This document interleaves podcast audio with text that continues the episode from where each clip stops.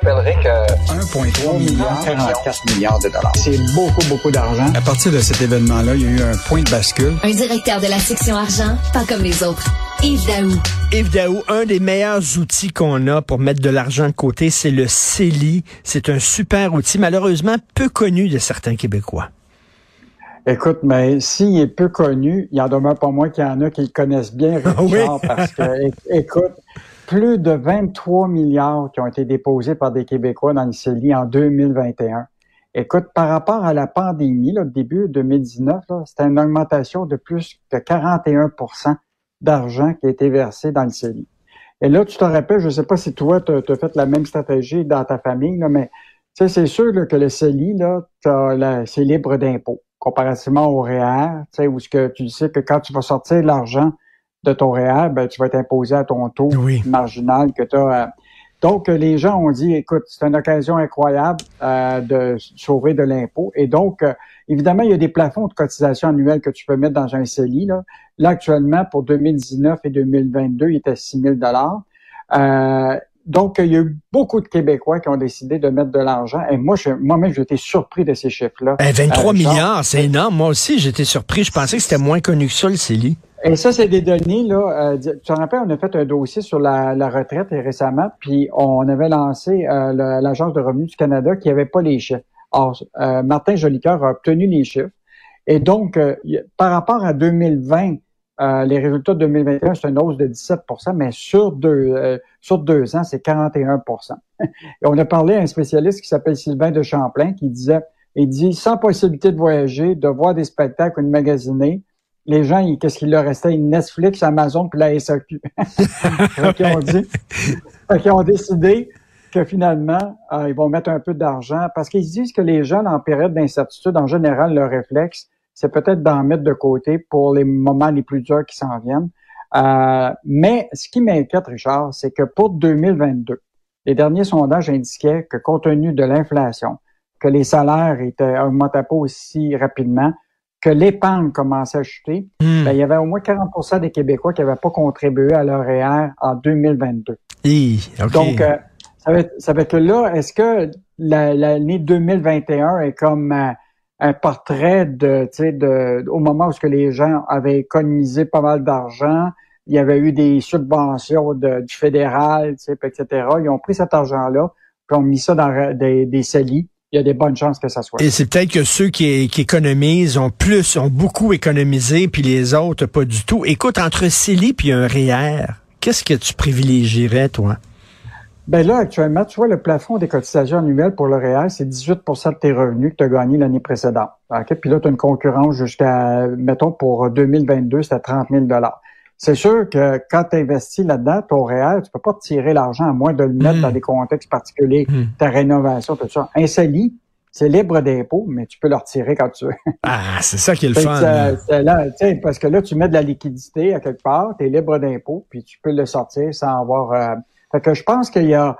Les gens ont été vers ça parce qu'il y a plus de flexibilité pour le CELI, mais évidemment, euh, tu, ne peux pas jouer à la banque là-dedans, commencer à, à, à en avoir... Euh, puis retirer de l'argent, pareil hmm. comme si tu jouais à la bourse. Là. Euh, il y a quand même des restrictions un petit peu sur le CELI. Mais écoute, moi, ce qui me fascine, c'est 23 milliards. Et juste te dire, dans les REER, euh, en 2021, il y a quand même eu euh, pas moins de 16 milliards qui ont été déposés dans des REER. Donc, en plus du 23 milliards, tu as eu 16 milliards d'argent des Québécois qui ont été mis dans des REER. Fait hmm. que je pense qu'il y a quand même une préoccupation des Québécois. Puis juste te dire, en 2020, c'était à peu près 1,7 million de Québécois qui ont contribué à leur REER et à leur CELI. Mais 1,7 million sur l'ensemble de la population, c'est quand même pas grand-chose. Ça fait qu'il y a beaucoup de gens qui contribuent pas à des régimes Il faut, il faut convaincre les jeunes. Moi, moi, je suis genre, là, moi, j'ai commencé tard à mettre de l'argent mhm. de côté pour mes mhm. réels, des CELI, tout ça. J'ai commencé tard et je le regrette parce que si j'avais commencé plus tôt, euh, euh, euh, j'aurais une meilleure retraite. Il faut convaincre les jeunes de, dès que tu commences à travailler, mettre de l'argent de côté.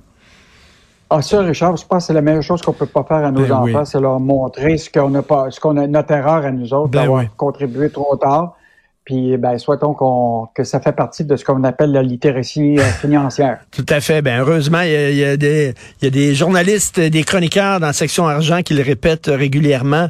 Euh, la caisse de dépôt qui a été, euh, bien sûr, fondée, corrige-moi si je me trompe, mais c'est, c'est, Jacques Parizeau, je pense, qui est derrière la création de la caisse de dépôt. et un des mandats, c'était d'aider les entreprises d'ici. Mais là, je lis aujourd'hui les pages 30 du Journal de Montréal, la caisse de dépôt partenaire de beaucoup moins d'entreprises d'ici. En fait, Richard, tu sais, on avait fait l'exercice euh, cette semaine avec le Fonds de solidarité. On s'était aperçu que le Fonds de solidarité, pour leur euh, dernier euh, exercice financier qui terminait au 31 mai 2022, le Fonds de FTQ avait investi 168 millions dans des entreprises hors du Québec. fait qu'on s'est posé la question, qu'est-ce que fait la Caisse? Et là, la Caisse, bon, évidemment, la Caisse, là, selon sa loi constitutive, a deux mandats. Hein, du rendement pour les pour les, retraités du Québec, parce que c'est eux autres qui gèrent l'argent des déposants du Québec, et l'autre, c'est le développement économique du Québec. Or, sur ces deux mandats-là, on a été vérifiés et euh, Sylvain Larocque a fait une demande d'accès à l'information à la Caisse. depuis la fin de 2017, à nos jours, là, la Caisse détenait des investissements euh, dans directs ou indirects dans 756 entreprises québécoises et, en 2017. Et là, maintenant, c'est 548 entreprises. Et, Donc, donc, ils investissent dans moins d'entreprises. Sauf que la bonne nouvelle, Richard, il en demeure pas moins que le chiffre total d'investissement dans ce petit nombre d'entreprises est à 60 milliards à la fin de 2021. Ça a progressé de 42% Donc, la Caisse a quand même investi dans des entreprises du Québec, mais dans moins d'entreprises. Et donc, euh, qu'est-ce que ça veut dire? Est-ce que ça veut dire qu'on a moins d'entreprises qui sont florissantes pour lesquelles il faut investir?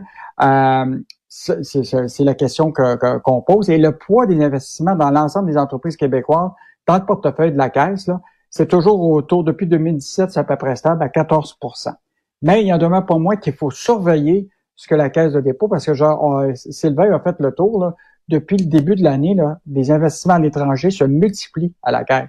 Écoute, ils ont financé un géant qui s'appelle KKR en France, un financement de 650 millions, deux transactions au Japon, 900 euh, millions en Australie. Cool, euh, ils viennent d'investir. Donc, euh, non, mais en même temps, je comprends. Il dit si ça rapporte beaucoup, là, si c'est bon là, pour notre investissement, je comprends. Mais il y a un autre mandat, c'est d'aider les entreprises d'ici. Puis il y a quelque chose que je comprends pas, Yves. Comment ça se fait que vous avez besoin, les journalistes, d'avoir affaire à la loi là, sur l'accès à l'information? Comment ça se fait que c'est pas directement sur leur site, la caisse de dépôt, sur leur site Internet, voici euh, où sont nos investissements. Pourquoi il faut faire toute la démarche et tout ça? Ça manque un peu de transparence, je trouve. Ben, en, fait, l'idée, c'est que souvent, c'est des, des, questions qui sont souvent pointues. Tu sais, mais nous, ce qui nous intéresse toujours, c'est par rapport à ce mandat-là, autant au niveau du rendement que la question du développement économique. Est-ce que la caisse de dépôt respecte son mandat? Et donc, ça, c'est le travail de, de, beaucoup de journalistes, de Michel Girard, de Sylvain Larocque, de valider tous les chiffres. Là, tu sais, un portrait un peu, euh, je dirais, euh, mitigé. C'est à la fois, on le sait qu'ils ont quand même mis 60 milliards dans les entreprises québécoises. Et là, je te parle juste des placements privés. Hein. Ça, c'est dans les entreprises privées. Ce qu'on ne sait pas ici, c'est l'argent qu'ils ont mis dans les entreprises publiques. Là. Tu sais, les CGI, les couches de ben tout ça, ça, ça fait pas partie de ce portrait-là. Est-ce que ça a diminué ou augmenté? Ça, on, on est en train de, de regarder tout ça.